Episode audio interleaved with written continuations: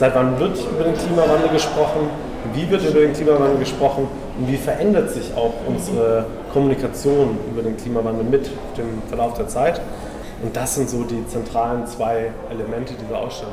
Jan Bürkler begrüßt eine Gruppe der katholischen Erwachsenenbildung aus Aschaffenburg am Eingang der Ausstellung Klima X. Warum tun wir nicht, was wir wissen?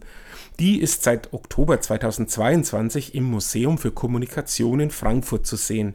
Während sich ein paar Schritte weiter Schulklassen schon umschauen und ausprobieren, erklärt er, was es mit der Fragestellung auf sich hat. Wo wir so oft in den Medien äh, Dinge hören, in den Nachrichten über Katastrophen hören, die ähm, belegbar auf den Klimawandel zurückzuführen sind, warum wir auf diese neuen Informationen eigentlich so schlecht reagieren oder warum wir da so wenig mit anfangen können. Und deswegen setzt die Ausstellung nicht nur auf die detaillierte Darstellung von Fakten, sie will auch die Emotionen ansprechen, die das Thema Klimawandel beim Besucher auslösen.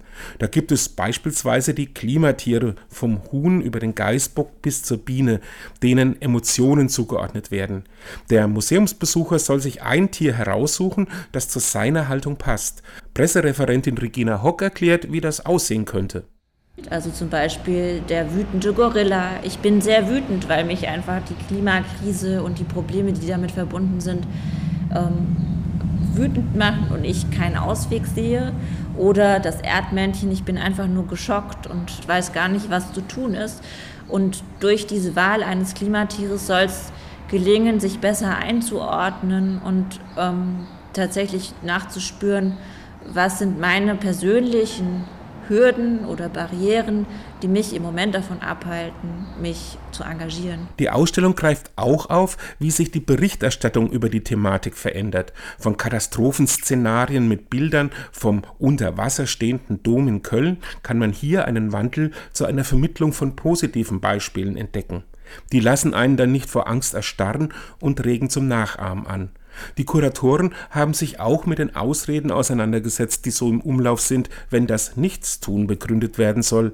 Bürkler führt als Beispiel die Hoffnung auf noch nicht erfundene Technologien an. Wir lassen die Wissenschaftler mal machen, die Tüftler, die Ingenieure und Ingenieurinnen und die werden dann schon irgendwann eine Lösung für uns präsentieren und danach ist alles super. Aber das stimmt natürlich nicht, weil wir müssen auch jetzt schon gucken, mit den Technologien, die wir jetzt gerade zur Verfügung haben, was können wir machen, wie können wir unseren CO2-Fußabdruck zum Beispiel reduzieren. Und es bringt nichts, hier drauf zu hoffen, dass irgendwann die rettende Technologie kommen wird. Böckler findet viel Zustimmung in der Gruppe. Es liegt wohl auch in der Natur der Sache, dass sich Klimawandelleugner nur sehr selten in die Ausstellung verirren. Wenn es doch einmal vorkommt, erklärt Regina Hock, gibt es da die Kommunikatoren.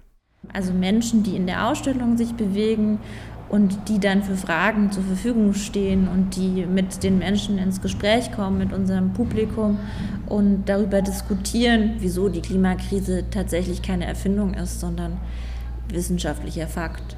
Das hilft dabei, einfach die Argumente zu entkräften und überhaupt zu diskutieren und das ist unser Anliegen. Und dieses Anliegen ist bei den Besuchern aus Aschaffenburg gut angekommen. Eine sehr gute Führung, auch vom Spirit des jungen Guide, sage ich einfach mal, so war sehr toll. Die, die, diese Einführung in was man tun kann, diese verschiedenen Arten, wie man darauf reagiert, das war für mich neu und sehr interessant. Es sollte ein bisschen mehr publik gemacht werden, sollten ein bisschen mehr Leute sich anschauen. Also war toll. Müsste eigentlich jeder mal hingehen und sich das anschauen und dann auch leben.